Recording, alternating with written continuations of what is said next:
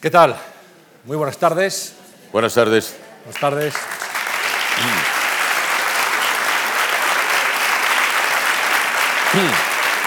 Gracias. José Sacristán, hoy con nosotros. Por favor, Pepe, siéntate. Me siento. Bueno, bienvenidos a estas conversaciones en la Fundación Juan Marc. Son las primeras de 2016 y no podíamos empezar mejor. Yo estaba pensando, cuando bajábamos aquí al, al teatro, al salón de actos, que el periodismo es una profesión maravillosa, porque te permite vivir muchas vidas, casi como los actores, conocer a mucha gente, y en este caso a mí me permite algo que sí me podré contar, y es compartir escenario con José Sacristán. Y esto es algo que no está al alcance de cualquiera, al menos por una tarde. Muchas gracias, Pepe, por venir. Gracias a vosotros por vuestra invitación. Muchas gracias. Mira, eh, seguramente hay muy pocos actores en este país, media docena quizá, algunos ya desaparecidos, que compartan contigo algo que le ocurre, por ejemplo, a las canciones de Serrat. Cuando uno escucha los álbumes de Serrat, todas y cada una de las canciones pertenecen a un momento de nuestra vida. En aquel momento era Mediterráneo, o Penélope, o aquellas pequeñas cosas, o el disco de Machado, el de Hernández. Y pensaba que contigo, Pepe, ocurre más o menos lo mismo. Te hemos visto debutar en el cine muy jovencito, hemos seguido tus películas y tu presencia, las obras de teatro, tus intervenciones en televisión, todos tus filmes, al final forman parte de, de la memoria colectiva. Entonces, hay, hay, una corriente, supongo que notarás, de afecto, de simpatía del público, porque eres, eres uno de nosotros, eres uno más. Sí, y lo tengo mm, muy a orgullo. Posiblemente eh, mucha gente pueda poner en cuestión mis calidades como actor, pero eh, presumo y, y, bueno, y hago alarde de ser una buena correa transmisora de las inquietudes, los sentimientos, las frustraciones, los anhelos de la gente de a pie.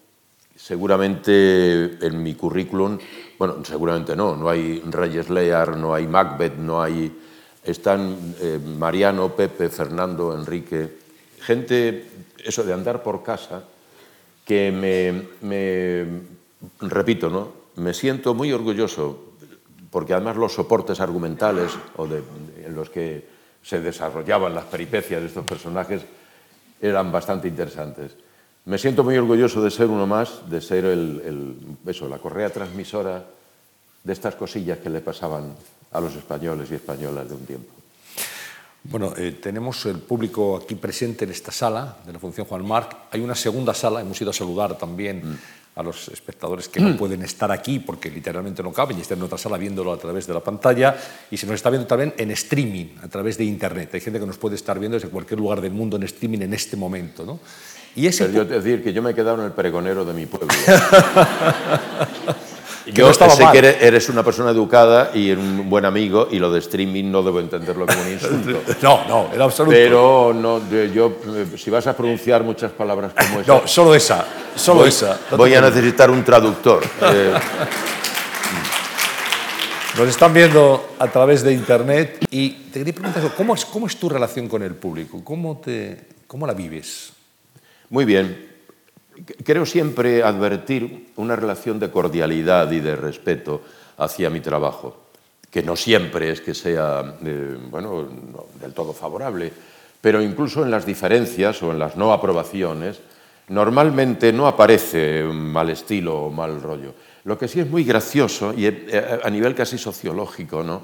la diferencia de la relación eh, o de la apreciación que la gente hace de tu trabajo según el medio para el que trabajes, según sea teatro, según sea cine o sea televisión. Cuando haces teatro, la gente se aproxima a ti y te dice, pues le he visto a usted en la obra esta de mmm, Yo soy Don Quijote de la Mancha, de José Ramón Fernández, que trabaja con Almudena Grande, que está, en fin, que el director es Fernando Soto. Hay una serie de detalles que explican o, o dan cuenta del el tipo de atención que el, el, espectador de teatro presta a tu trabajo. Cuando haces una película, dice, ¿le viste usted en la película esa que hace de bombero, que trabaja con la de las tetas gordas? Esa que... No, no es la del bombero, no. No, es la del... Es la que usted era... Que estaba muy bien, hombre, que estaba bien la película esa. Y cuando hace, eh, estando ensayando El loco de los balcones de mi amigo Mario Vargas Llosa, se emitía un capítulo de Velvet en el que a mí me daba al don Emilio este le daba un infarto.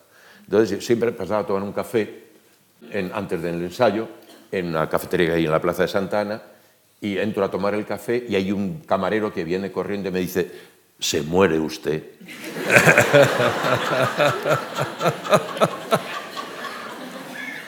es decir, muy gracioso como, claro, el, tú cuando haces televisión trabajas para un electrodoméstico, ¿no? Prestas un servicio de entretenimiento al personal. Hay uno que lava la ropa, hay otro que tuesta el pan, hay otro que, y hay otro que da un botón y salen unos cuantos por ahí a contarte una historia. El vehículo, el actor vehículo prácticamente desaparece. Entonces tú eres el personaje, claro, porque estás allí en su casa. Entonces es muy interesante, pero con todo, resumiendo, la, mm, la media ¿no? de, de, valoración que yo hago de mi relación con lo que mi trabajo representa, mi trabajo y mi, mi, y mi persona también, mi manera de pensar o mi manera de producir, debo decir que, que el balance es, es, es, a mí me es muy positivo, incluyendo incluso, no lo voy a ocultar, que decirse, yo sé que cuento con el rechazo, con la no aprobación de un buen número de gente que no piensa como se supone que pienso yo y que no están de acuerdo con mis pronunciamientos y mis principios, lo cual me ratifica todavía, o sea, me pone más contento todavía, ¿no? Es decir, que esa gente no me considere, me parece, porque no hay mayor, decir, no se puede decir tacos, ¿no? Pero decía que este es tan cabrón que le quiere todo el mundo. sí, hay un momento en que hay que, hay que elegir, ¿no? Hay que y yo sé perfectamente que hay una, serie de gente que por una serie de cuestiones no, no, no, les caigo del todo bien. Pero eso, lejos de incomodarme, te digo, me coloca aún más en, mi territorio em, moral e ideológico. Un territorio al que ha sido fiel siempre. Sí, pese a las mm, adversidades, pese a los vaivenes, pese a esta cosa pendular porque mm, debo reconocer que ahora no es fácil, desde mi punto de vista, mantener fidelidad a los responsables políticos que han venido manejando o controlando eh, la izquierda de este país. No, no, no, no, no es fácil eh, mantener esa fidelidad. De hecho, creo que los resultados de las últimas elecciones informan de que algo se ha hecho francamente mal, francamente mal. En una dirección, además, que no era solo la de ignorar o desconocer o mirar para otro lado, no nos sino ser cómplices directos del problema y del, enemigo. Ya que estamos en ese territorio, ¿cómo has vivido dentro de la izquierda la irrupción con tanta fuerza de un fenómeno como Podemos?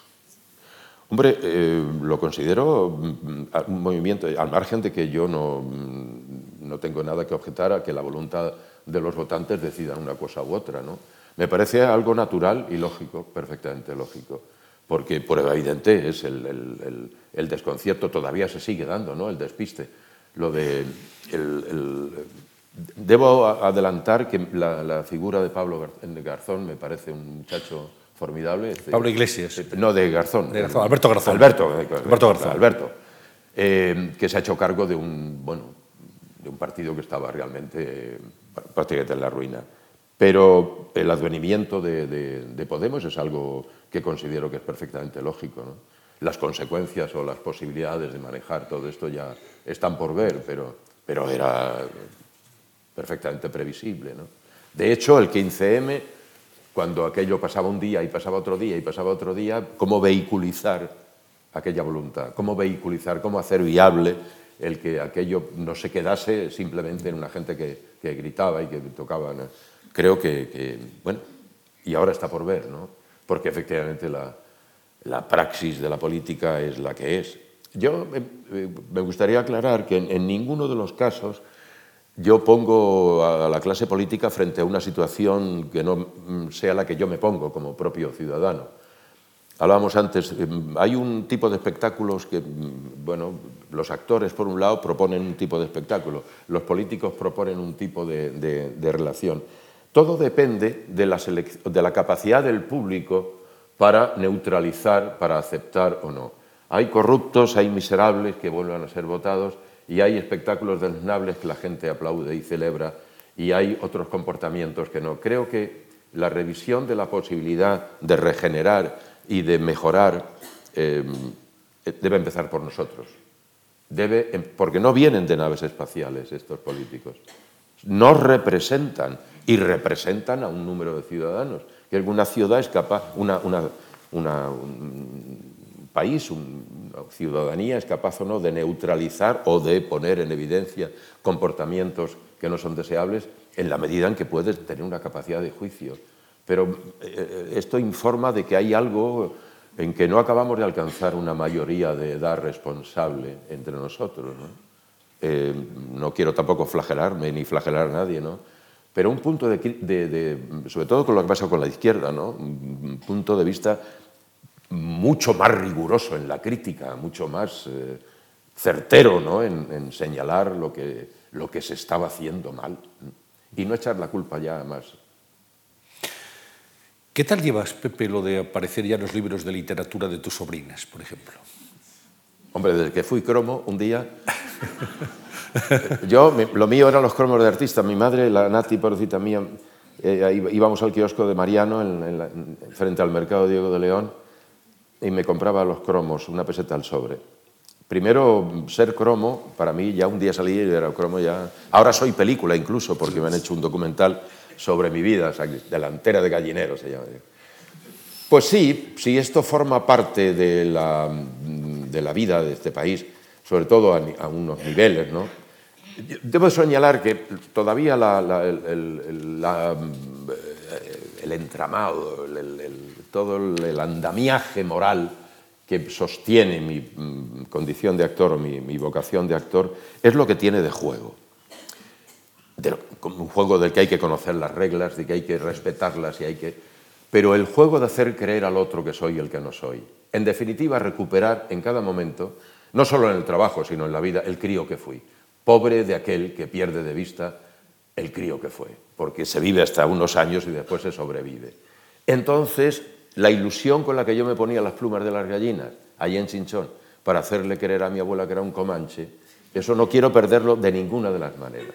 Si esa, esa, desde, ese punto de partida, de querer ser el gángster, el mosquetero, y que, o el, de, que, ahora ríes, ahora lloras, algo te pase con, cuando yo te cuento, eh, sabiendo tú y yo que es mentira lo que estoy contando, que algo te pase, si después todo eso tiene como consecuencia eh, formar parte de la historia, de la, pues mejor que mejor. Pero si esto que yo, a lo que yo me dedico es arte o escultura o esto que qué bien, ¿no? Pero por encima de todo, lo que no quiero mm, descuidar en ningún momento es mm, mm, la capacidad mía de jugar. De jugar como cuando era, insisto, un juego nada más y nada menos, ¿no? Un juego del que hay que conocer y respetar muy bien las reglas. Chinchón, tu pueblo. Mm. Allí, allí empezó todo. Allí empezó todo. ¿Y allí sentiste ya de crío, cuando jugabas y te ponías las plumas, mm. que, querías ser actor, que te gustaba, que eso es lo que, lo que te llamaba más? No, no, yo no sabía que querías ser actor. Te estoy hablando de la España, la Castilla campesina de los años 40, ¿no? Vivíamos en la Edad Media prácticamente. Ibas con el candil de aceite, la mula, la borrica. Y, era, y de pronto, pues, este, este loco vio se apagaron las luces del cine de Chinchón, se encendió una pantalla y yo debí sentir lo parecido que lo dieron sentir los pastorcillos de Lourdes cuando vieron a la Virgen. Porque yo no supe hasta mucho tiempo después. Yo creía que el muerto se moría y que el indio era un indio y que el otro no sé qué, pero era un mundo maravilloso, ¿no? De, además era, como solo había un proyector, pues ¡pum! y se, se daba el rollo hasta que ponían el otro era un, tiempo como decir, ¿dónde estoy? ¿no? ¿Qué, pasa? Totalmente fascinado, hasta que supe mucho después, mucho después, que yo no tenía vocación de actor. Yo siempre he querido ser artista de cine. Artista de salir en las películas y salir en, las pantallas. Esto era, aquello fue y sigue siendo. Debo decir que tengo la inmensa suerte de poner, me he hecho un cine en casa, y como no tengo, no, no tengo vecinos, puedo... La contemplación de la imagen en movimiento, ¿no? la, fascinación que me produce contar una historia a través de un soporte cinematográfico, ahora ya son todos digitales, ya no me produce una, felicidad inmensa. Mucho más todavía como espectador que como actor. ¿El cine ya te lo montaste en digital o, o, o era con celuloide al principio? No, no, es digital, ya todo. Ya, ya todo digital. Sí, sí, porque no, no, ya no, es que no hay además no hay, otra, no, otra, posibilidad de, de, recuperar materiales. De hecho, ya prácticamente reproductores de VHS casi no hay. No, no, no hay. Ya se hace muchos años que no se fabrica. Ya, ya es una cosa. Claro.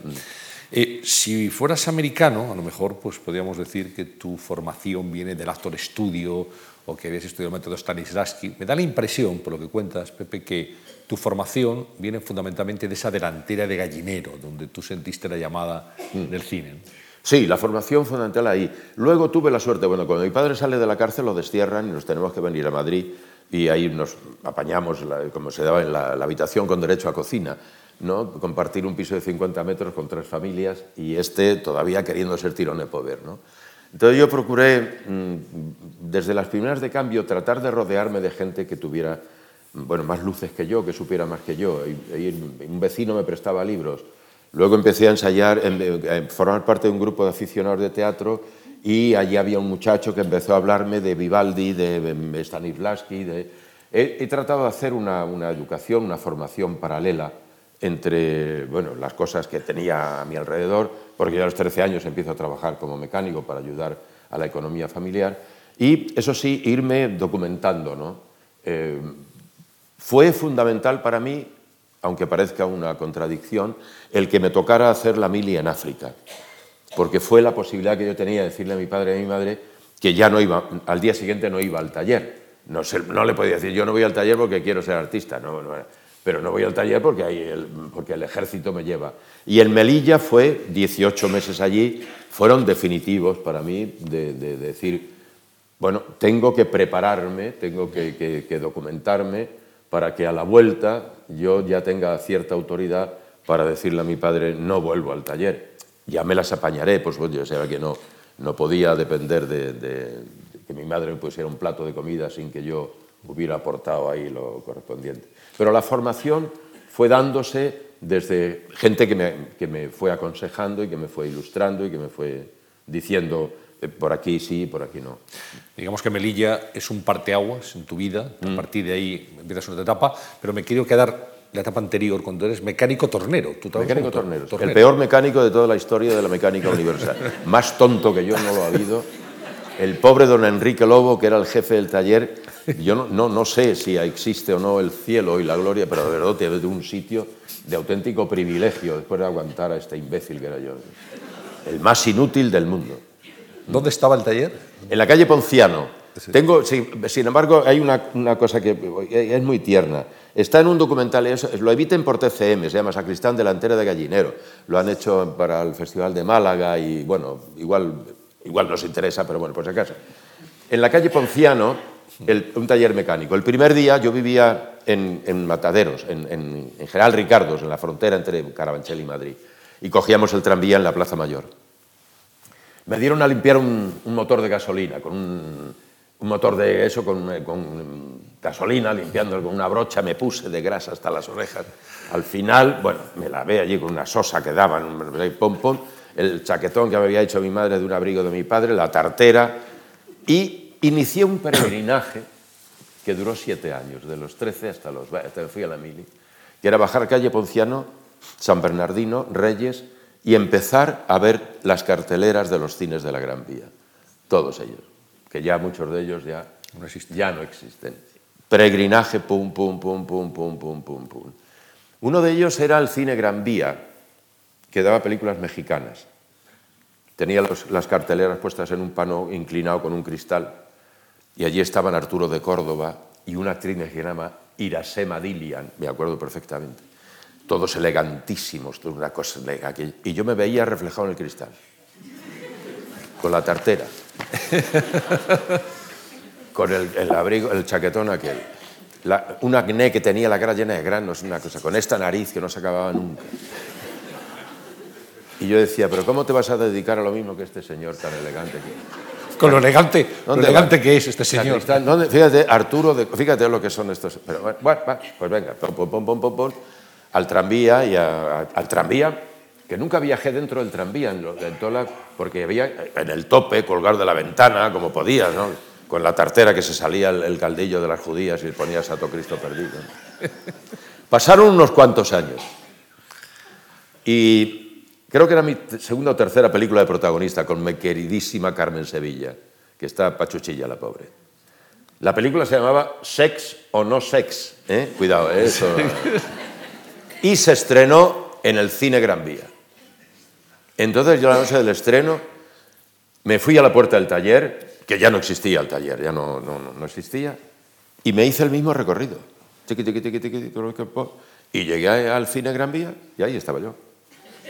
Ahí estaba yo con la Sevilla, morreándome con la Sevilla. Toda una peripecia, ¿no? Toda una peripecia.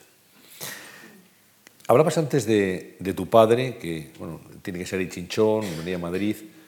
¿Cómo te marcó tu padre eh, en cuanto a carácter, ideología, forma de ver la vida? Fue un contrincante formidable el Venancio. Primero era un hombre mucho más alto y más fuerte de, la media de su tiempo. ¿no? Y era un referente moral intocable. ¿no? Entonces, claro, lógicamente mi padre, mm, cuando me dicen, él se oponía, pero ¿qué oponerse? Si era un disparate. ¿no? lógicamente, lo mejor que podía hacer para mí es no prestar ninguna atención a estas intenciones mías y conducir pues que yo fuera un buen albañil, que fuera un buen mecánico. De hecho, me metí en un taller mecánico. Lógica y naturalmente. Quiere decirse, la, la cuestión, esto que creo no haber sido demasiado idiota, para darme cuenta de que lo mejor que podía hacer mi padre para mí era algo de lo que yo tenía que estar, eh, procurar escaparme. ¿no? podía por razones económicas pero el referente de mi padre ha sido siempre algo bueno. Eh, había, había que rendir cuentas a este ser, ¿no? había que mm, un día decirle, como le dije, ¿no? siéntate y mira la película. Entre lo de segar y rodar no hay diferencias morales. La única cosa es que esto de rodar lo pagan mejor. Pero bueno, os voy a contar mi padre era un campesino, era el que mejor araba, el que mejor segaba, el que mejor todo. Y, bueno, pierde la guerra, lo destierran y a trabajar en una fábrica de recauchutados en la calle Mazarredo o ahí en, anhídrico, carbónico. El, bueno, el valor moral que para mi padre tenía la tierra, el trabajo de la tierra y sus productos, era fundamental, un referente. En Chinchón, el año que se da bien los ajos, ha salvado el año, al menos entonces, ahora no lo sé. Entonces hubo un día que a mí yo casi me emocionó hasta las lágrimas, cuando ya el Venancio aceptó que su hijo no era tan idiota, que no era tan inútil, que podía, en fin, confiar en la trayectoria, y para preguntarme cómo me iban las cosas me decía, ¿cómo has vendido los ajos este año? Qué cabrón el Venancio. Qué cabrón. ¿Y tu madre, Pepe? La Nati era, mm, la Nati era un ser especial, ¿no? era una especie de escudo protector, una especie de, salvaguarda, de, colchón, de, cortina de humo entre la, figura del Venancio y su, su, militancia en todos los aspectos, ¿no? no solamente en la política. Imagínate en la España de aquel tiempo y el hombre derrotado viviendo allí en Vivíamos en la misma habitación, mi padre, mi madre, mi abuela, mi hermana y yo, dormíamos en la misma habitación. Entonces, la intención de mi padre de sacarme a mí de aquello, lógicamente no pasaba porque yo fuera actor, ni muchísimo menos, lógicamente. Pasaba porque fuera es un mecánico. La Nati, mm, como mujer, seguramente otra sensibilidad, no digo que lo comprendiera, pero fue una vía. Cuando yo le comentaba las cosas que yo iba avanzando en el teatro de aficionados, pues la Nati me alentaba. Y la Nati cubría, y la Nati, al margen de que la Nati cantaba muy bien flamenco, y mi padre también.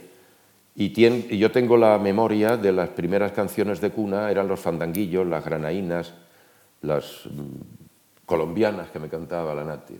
La Nati era un, bueno, era un, elemento del cual, bueno, debo confesar que cuando, cuando le dimos tierra, a mí me tuvieron que sujetar, porque sí, me tiré al, hoyo.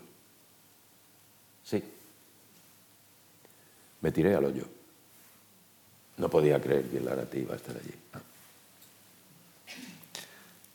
terminas el servicio militar en Melilla, vuelves y ahí empieza tu etapa teatro aficionado. Infante Isabel, creo que empezaste. No, ya empecé de profesional, claro. Yo vuelvo. Eh, cuando me fui, eh, hice una función con el grupo de los juglares Teatro Hispanoamericano de Ensayos, una libra de carne. Alguien me dijo que había ido José Luis Alonso, director de Teatro Maravilloso. Había visto la función y había dicho: pues, Este sacristán, pues, pues no está mal ese muchacho, este sacristán. Y pasaron casi dos años, ¿no? El, mismo día que me, que me, licencié, oliendo a mulo todavía, porque yo estaba en artillería de campaña, me fui acá, yo sabía, me habían dicho dónde vivía José Luis Alonso, en la calle Serrano. El portero no me dejó entrar, no me dejó. Pero aproveché una esa y me colé. Y subí y llamé a la puerta y salió una señora mayor que le dije, José Luis Alonso, dice, ¿de parte de quién? Digo, de parte de nadie, yo qué sé, ya no, yo qué sé, si me quieren, pues me recibió José Luis. Y yo le conté, mire usted, alguien me dijo que usted había dicho, ah, ah, yo qué sé, yo, qué, yo quiero ser de esto. La suerte de que entonces José Luis Alonso hacía las traducciones y dirigía un poco el tráfico en el escenario del Teatro Infanta Isabel de Madrid. Y hacía El Senador de Alec Coppel. Se hizo una versión cinematográfica de esa, de esa obra que se llamaba Un muerto recalcitrante, que le hicieron David Reynolds y el meritorio. Todo lo que decía era, señor Jenkins, nada más. Señor Jenkins. Pues el meritorio. Ahí entré. Esa es la figura, el meritorio. El meritorio. se llamaba. El teatro, 50 pesetillas todos los días. Primera actriz, Julia Gutiérrez Cada. Primer actor, Rafael Arcos. Y estaban en ese reparto, entre otros, mi queridísimo amigo ya fallecido Alfredo Landa, mi queridísima amiga ya fallecida Lola Cardona, ya fallecido Enrique Cerro, ya fallecido Alberto Bové, ya fallecido Ricardo Lucia, Ana María Ventura, no sé, y el padre de Emilio y de Irene, don Emilio Gutiérrez. Y ahí hice, el meritoriaje. Y luego salí de gira, ya como profesional, en el año 60 del siglo pasado. Ahí empezó todo. Ahí empezó todo. El día que salimos de gira, que yo en el vagón me, fui al, último vagón y veía la estación alejarse y decía, y ahora mm, voy de actor, joder, esto, ¿qué pasa? Esto va de verdad. Claro, claro, yo voy de... Iba de soguilla, pero iba de actor. Y recuerdo, bueno, de aquel tiempo, no ya la admiración, la devoción, el respeto a los, a los profesionales del teatro de aquel tiempo con las dos funciones diarias siete días a la semana. El ensayo de mediodía, el suplicado de por la noche, la demostración no solo de talento, ¿no? sino de coraje, de resistencia y de amor a este oficio que dieron ejemplo, de que dieron ejemplo estos hombres y estas mujeres, esto es muy difícil que cuando yo le cuento ahora a los compañeros jóvenes con los que trabajo, que nos hacía eso. Yo me he cantado 14 cordonas, Cardona de Doña Francisquita sin micrófono ni nada. Y que hacíamos 14 funciones todos los días. No se lo pueden creer, ¿no? Y entonces, teniendo en cuenta el talento de aquella gente y las condiciones en las que se trabajaba, de verdad el, monumento no, cabría en todo el país. ¿Todavía sigues sintiendo mariposas en el estómago cuando pisas un escenario? sí. En los momentos, instantes antes de comenzar la obra. Sí, el, hombre, es la responsabilidad. Es un oficio este en el que nunca sabes dónde estás. Es la inseguridad permanente, ¿no? Te la estás jugando continuamente. Esto ya aprendido a través de bueno, grandes maestros como Fernando, como Adolfo Alberto. ¿no? Hay siempre ese punto en el que el encuentro con el... La suerte ahora de un tiempo esta parte para mí es que puedo elegir mi trabajo, que no es, es un privilegio. Y claro, yo elijo un trabajo y elijo el personaje y elijo más o menos lo que me acompaña. Y a partir de ahí ya hay unos niveles de seguridad. Pero con todo, llega un momento en que hay que, hay que hacerle creer al otro que, eres, que no eres, que eres el que no eres y si no te pasa algo por ahí es que estás muerto, ¿no? Otra cosa es que pase tanto que te incomode o te, paralice. Pero sí, ese punto de, que es un comenzar cada día y tiene su atractivo.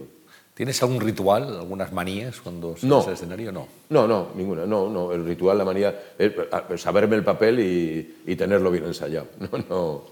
No, no tengo ninguna. ¿Y, ¿Y, abandonas perfectamente el papel cuando termina la función? Sí, sí. Yo, con el debido respeto ¿no? a los um, procedimientos, o, yo, yo, tengo una manera, un método de trabajo que a algunos le parece que es una broma, pero no lo es en absoluto. Mi método de trabajo es mitad Stanislavski y mitad la niña de los peines. La aproximación al personaje pasa por, bueno, lo más o menos stanislavskiano, ¿no? de la memoria emotiva, la ejecución, soy un loco del flamenco, procuro que sea, porque de la niña de los peines viene todo, todo lo que hay ahora de flamenco. como decía el verdadero cante flamenco empieza donde acaban las facultades. O sea, que no haya lo justo, ¿no? Contarlo con los, los medios, eh, lo, preciso. Y bueno, eso sí, como decía Pedro López Lagar cuando hacían panoramas desde el puente, que le preguntaban de motivaciones y decía, yo me pongo la gorra y salgo. Pues yo me pongo la gorra, salgo y cuando termino la cuelgo y me voy a mi casa, ¿no? o a mi casa o con los amigos. ¿no? No, no, no, no establezco un compromiso perturbador. Más allá de... No, no, no, no, me parece que esto es, vuelvo a decir antes, eh, es un juego y yo me lo paso pipa. ¿no? Y, y, creo que, bueno, no viene mal de vez en cuando una cierta humildad ¿no? respecto a la trascendencia o importancia de este trabajo nuestro. ¿no? Creo que contribuimos y con mucho ¿no? a, bueno, al menos que las cosas no vayan a peor ¿no? en cuanto a la conciencia de la gente o la sensibilidad de la gente. ¿no? Pero yo considero que mm, somos de los que padecemos la historia, no de los que la hacemos. Tantos personajes, tantas funciones. ¿Cuáles son los, los, imprescindibles en tu memoria? Cuando tú recuerdas tu, tu trabajo como actor en teatro, mm. ¿cuáles son, digamos, aquellos personajes que te marcaron o que te, por lo que, por lo que han dejado más, más impronta en ti. Claro, por lo que supusieron en su momento. Indudablemente, sin género de dudas, hay un título que es La pulga en la oreja, de Georges Feydeau, que a mí me cae en suerte. Yo había visto en, en Buenos Aires representar esta, esta, obra, es un clásico de vodevil maravilloso, ¿no? Y yo había visto representar en Buenos Aires, tuve la suerte de que me tocó en, el año 65, José María Morera me lo ofreció, yo venía de sacar la lanza con Tamayo, de hacer nada, 30 duros, Julio César, siete papeles por 30 duros en Mérida. Y fue de la noche a la mañana. La pulga en la oreja me cambió totalmente mi carrera profesional. Yo recuerdo que el, estaba José María Rodero, el primer actor de la Lope de Vega, y me llamó para decirme, pero ¿qué, qué ha pasado anoche en el Beatriz? ¿Qué has hecho anoche? Y yo, yo qué sé, ¿no han leído las críticas? Indudablemente fue, la pulga en la oreja fue algo definitivo, de enero del año 65. Y a partir de ahí, Masó me llama para una sesión para la familia y uno más, y empiezan las cosas a cambiar. ¿Qué es tu debut en el cine, La familia y uno más? La familia y uno más, mi debut en el cine, sí, que no, no he vuelto a sentir una emoción mayor, te puedes imaginar lo que supuso, yo que esa noche ni dormí, ni era una sesión, pero yo estaba en un pupitre y tenía una cámara delante y Alberto Closas aquí a mi lado hablando. Fue algo y no, no, no debió ir del todo mal la cosa porque al día siguiente, también cuando lo cuento esto a mis compañeros jóvenes no se lo creen, el jefe de producción de, Pedro Masó me llamó y me firmó cuatro películas. Cuatro películas con título y fecha de rodaje, ¿no? Es que ya, ya veremos cuándo las hacemos, ¿no? Sí, fue... Y ahí, fíjate, volviendo otra vez al respeto, a la admiración y al, a la consideración a todas las hombres y mujeres del teatro, yo me di cuenta allí con otros muchos compañeros que en el cine se vivía mucho mejor. Claro, aunque fueras un soguilla, en el cine había un coche de producción que te recogía en casa. Te pagaban unas dietas y te llevaban a un hotel. En el teatro ni dietas, ni coche, ni nada, de nada, de nada. Yo recuerdo, mi, mi tercera película fue Nuevo en esta plaza, sobre Palo, Sebastián Palomo. Toma las dietas, mañana te recoge un coche en tu casa, te lleva a este hotel en Linares y dice, va a hacer teatro Doña María Guerrero, que en paz ¿Sabes? Y a partir de ahí te trataban muchísimo mejor en el cine, aunque fueras un soguilla. El trata, el, eh, yo seguí sí, alternando. Tú nunca has dejado el teatro. ¿Eh? Que nunca has dejado el teatro. Nunca he dejado el por teatro. eso no, no, no, no, no, lo he seguido alternando. Pero debo decir honradamente, cuando, porque estoy hablando del año 65, 66, 67, bueno, por ahí, 68, claro, en el 68, precisamente Alberto Closas le pregunta a Pedro Masol, chico, ese que hizo la sesión conmigo, la familia y que le estaba buscando que- para hacer Flor de Cactus, también con, con Julia Gutiérrez Cava. Pero que si yo me hubiera tenido que ganar la vida solo como actor de teatro, yo recuerdo con mi amigo Alfredo Landa, que en paz descanse, cuando acababa la función de la tarde, salías, ese tiempo muerto entre función y función, cuando no había un duro además, que el problema es que tomamos un café que siempre lo pagaba Alfredo, por supuesto, porque él ya hacía doblaje y él ya tenía unos durillos. Y decíamos, bueno, ¿y aquí qué puede ocurrir en el mejor de los casos? Que seamos el primer actor de... y que tengamos que seguir haciendo a las 7 y a las 11 y el ensayo de mediodía y el ensayo de por la noche. Pues vaya un... Eh, Realmente el cine vino a, al menos en mi caso y algu- y algunos más, vino a, bueno, yo recuerdo que con Julia, porque cuando hacíamos primero El Cenador y luego Los ojos que vieron la muerte de Agatha Christie, Julia hizo a las 5 de la tarde y usted puede ser un asesino con Bardeni, con José María Forqué. Y yo me todo el rato a su cuarto para que no contara cosas del rodaje, claro, del rodaje de las pelis, porque claro, era lo, lo bonito era la peli. Bueno, ese debut cinematográfico, luego vinieron muchas más películas. Hay eh, una etapa en el cine español, ya en el final del, del franquismo, que se debe llamar tercera vía. Hay una- un movimiento eh, en donde hay directores como Roberto Bodegas, guionistas como José Luis Garci. Hay, eh, empieza a, a moverse algo en el cine. Y tú eres una de las figuras, de las caras representativas de esa tercera vía. Sí, esto empieza antes de morir Franco, ya está en Sí, en el- en el 72, final del franquismo, 73, empieza a haber un movimiento ya donde se empieza a tomar el pulso de que la sociedad reclama eh, otras cosas, entre ellas otro tipo de películas. Entonces José Luis de que era un productor comercial con criterio, había hecho cosas muy interesantes, arma un, equipo donde están Antonio Drobe, Roberto Bodegas, eh, José Luis Garci, mm, eh, Jesús Yagüe, un montón de gente, y mm, empiezan a trabajar un cine que sin descuidar lo comercial apunte a ciertos aspectos críticos de la sociedad de su tiempo. Y ahí yo soy el, por así decirlo, bueno, sí, un poco la, la- eso, la- la correa transmisora de, de estos personajes. Eh, Vida conyugal sana, Los Nuevos Españoles, Mi mujer es muy decente dentro de lo que cabe, La mujer es ¿Qué, cosa qué de- títulos, eh? Qué títulos, ¿eh? Cosa- la mujer es cosa de hombres. Pero lo verdad es que fue una etapa eh, estupenda porque, entre otras cosas, para mí supuso el empezar a enfrentar protagonistas ya con compañeros directores y, y act- actores y actrices ya, donde las cosas que empezaban a pasar en el país motivaban, ¿no? se, se- se sumaban ¿no? al hecho del trabajo. Como que si estuviéramos en el trabajo contando prácticamente nuestras propias vidas. ¿no? Y ahí coincidimos gente además muy, muy afín y, muy, y ahí, lógicamente, conocí a mi amigo José Luis Garci, con el que luego hice dos películas maravillosas como Asignatura Pendiente y Solos en la Madrugada. Además, conociste a Garci, creo que una noche, saliendo del teatro, Sí, y, y él lo de una niega. manera peculiar. ¿no? Él lo niega, el Garci lo niega, pero vamos, si, si le- os encontráis por ahí con él, decirle que es una verdad como un templo. Roberto Modegas me dice, eh, yo estaba haciendo Balada de los Tres Inocentes en el Teatro Fígaro, dos funciones todos los días. Y me dice Roberto, eh, Dibildos ha fichado a un, un chico que escribe en en Cine Estudio y ha, escrito un libro sobre Bradbury, un tío fenomenal que trabaja en el Banco Ibérico. Y esta noche me voy con, con él y, cenamos juntos y- y os conocéis.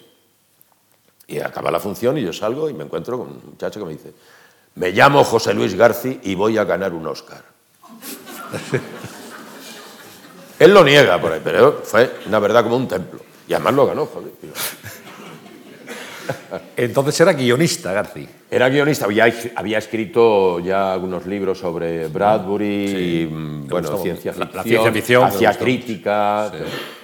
Pero trabajaba en ese equipo de, de la tercera vía como guionista. Sí, como hizo todos los guiones de Villa Conyugal Sana, de, los- de todas las, todas las ¿Cuándo llega asignatura pendiente? Asignatura pendiente llega, bueno, es en el año 76, la rodamos. Ya recién Franco muere en el 75, es Sí. una película, además, Una película que es un fenómeno social, aparte cinematográfico, porque es la, la, apertura en el cine y la transición cuando comienza ahí. Fíjate, el año la, la, dieron el otro día en la 2, las largas vacaciones del 36, la estábamos rodando cuando murió, murió Franco.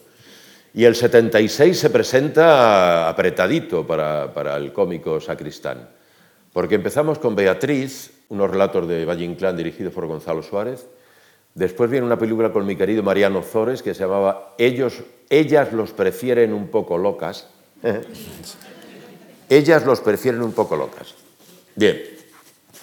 Después hacemos Reina Zanahoria, hacemos Parranda, hacemos Hasta que el matrimonio no se pare y por último, al final del año asignatura pendiente. Yo recuerdo y estábamos rodando en Santander eh, hasta, que el matrimonio no se pare, y José María González Sinde, que en paz descanse, y Garci y Fiorella eh, se desplazaban a Burgos y yo me desplazaba a Burgos y ahí empezamos a trabajar, a ensayar y a preparar asignatura pendiente.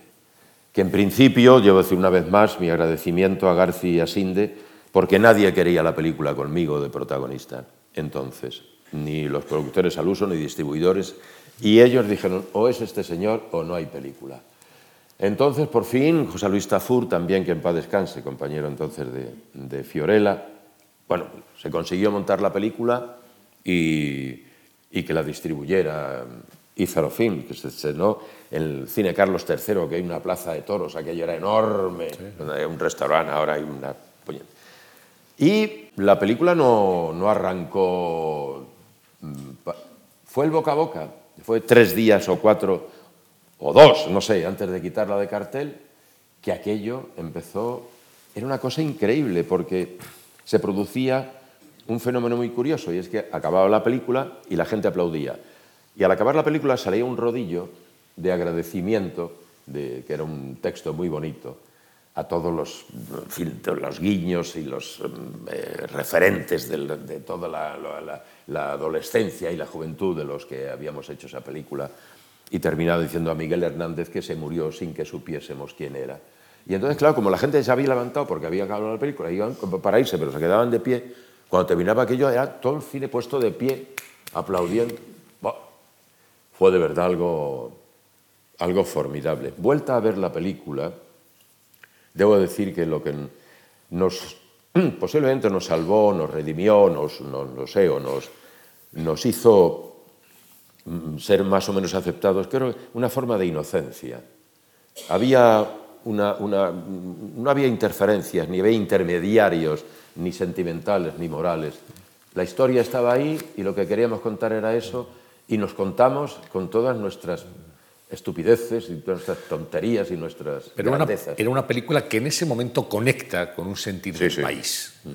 Eh, cuando hablamos de un tiempo, de un país y de un cine. Y es la película adecuada en el momento preciso, asignatura pendiente. Todo un fenómeno que, habrá que estudiar porque forma parte de la transición española. Mm. Y hay una segunda película, que solo son la madrugada, mm. donde tú encarnas el papel de un periodista, un locutor de radio, se rueda en la cadena SER en Gran Vía eh, Unión Radio es la, emisora y ese programa se emite todas las noches, al final de la madrugada, solo en la madrugada y sales tú y hay muchos monólogos, María Casanova, en fin, es una película también muy de aquel tiempo. Sí, no, formidable. Además, a mí me, me abrió las puertas de Argentina, porque la película que fue prohibida por la dictadura militar, luego la autorizaron y el, el monólogo final fue leído o escuchado en clave política, casi épica, ¿no? Entonces, eh, bueno, pues yo desde entonces, y lo tengo, pero vamos, muy a orgullo, tengo un muy buen lugar en el mundo, en, un país llamado Argentina, donde yo pienso que están de los mejores y de las mejores de este oficio al que yo me dedico, ¿no? Me siento muy, muy, muy orgulloso. Vamos, cuando Ricardito Darín leyó mi nombre para en la concha de plata de San Sebastián, el valor añadido de que fuera Ricardo, ¿no?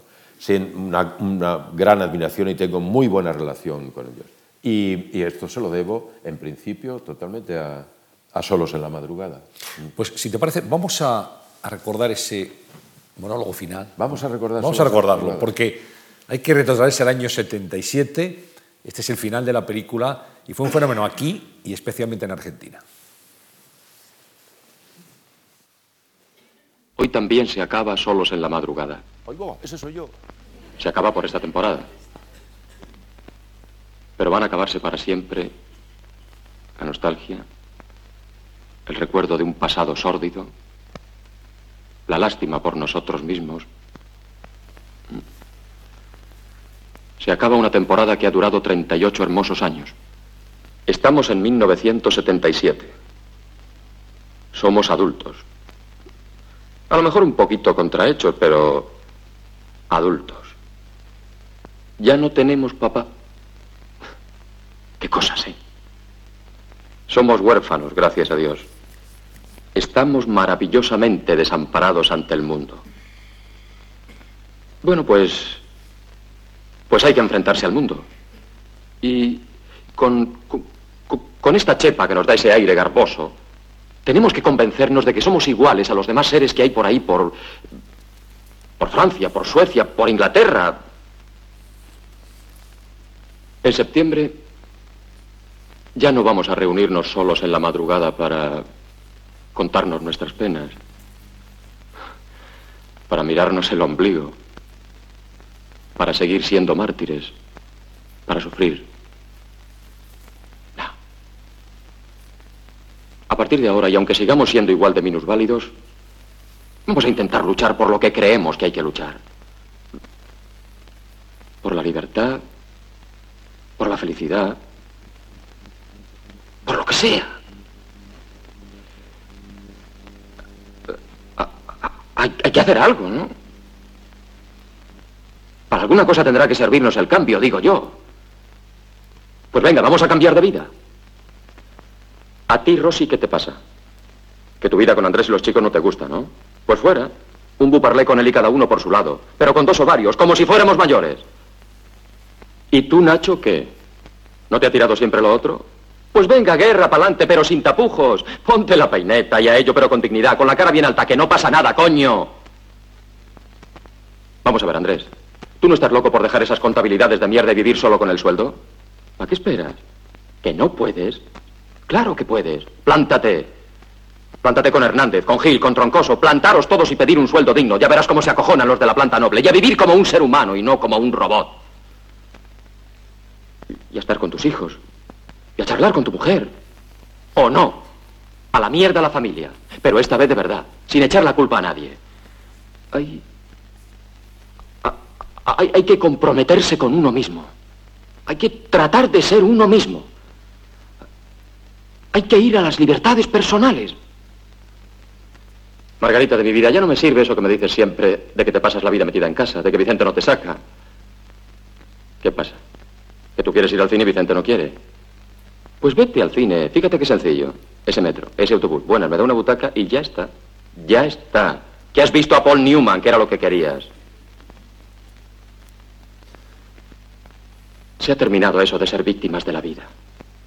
Hay que vencer a la vida. Hay que tomar el mando en la cama. Hay que mandar a la mierda la parcela. Hay que devolver el televisor en color o no. Si lo que quieres es un televisor en color, cómprate el más grande que encuentres porque es lo que quieres. No ahorráis cuatro perras para dejárselas a vuestros hijos. Disfrutad de la vida vosotros porque es vuestra vida. Y porque además, esas cuatro perras luego no van a ser nada.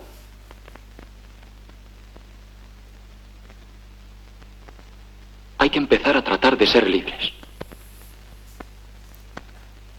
Yo también quiero ser libre. No tener que mentirme tanto. Sé que tengo que hacer algo. A lo mejor escuchar. Escuchar más a la gente. O hacer un programa de radio para adultos. Para hablar de las cosas de hoy, porque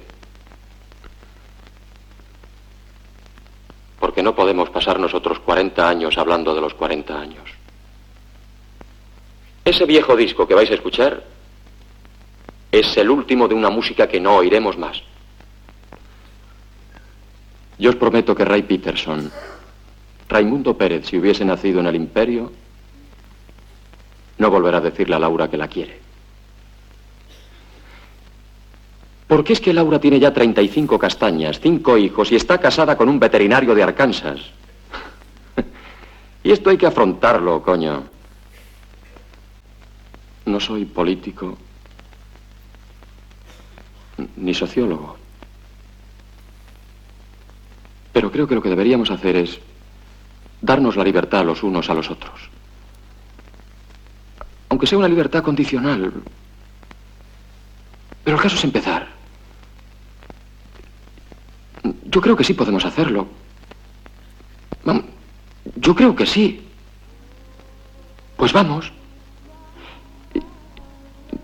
No debe preocuparnos si cuesta un poco al principio, porque lo importante es que al final habremos recuperado la, la convivencia, el amor, la ilusión. De lo que no cabe duda, y todos lo sabemos, es de que tal y como vivimos estamos fracasando. Vamos. Vamos a intentar algo nuevo y mejor. Vamos a cambiar la vida y vamos a empezar por nosotros.